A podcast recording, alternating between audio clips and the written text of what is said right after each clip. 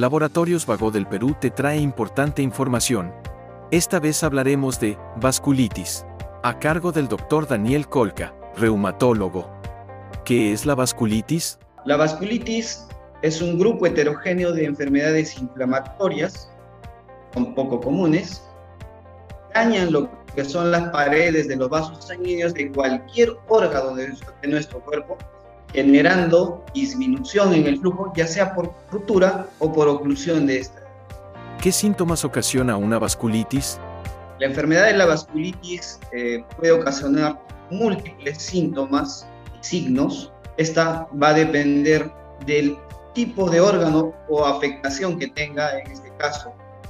Puede ser, por ejemplo, una afectación pulmonar en la cual puede generar tos, puede generar dificultad respiratoria, tos con sangre y así producir una gama de sintomatologías dependiendo del órgano a la cual está comprometida.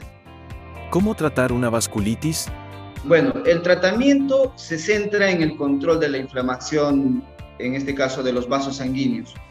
Y esto está en base al uso de lo que mencioné antes, ¿no? los corticoides principalmente y bueno, y el tratamiento subyacente, ya que puede desencadenar este, esta enfermedad, ya sea por una infección, ¿no? Sigue informándote con Laboratorios Vago del Perú. 30 años. Misión que trasciende.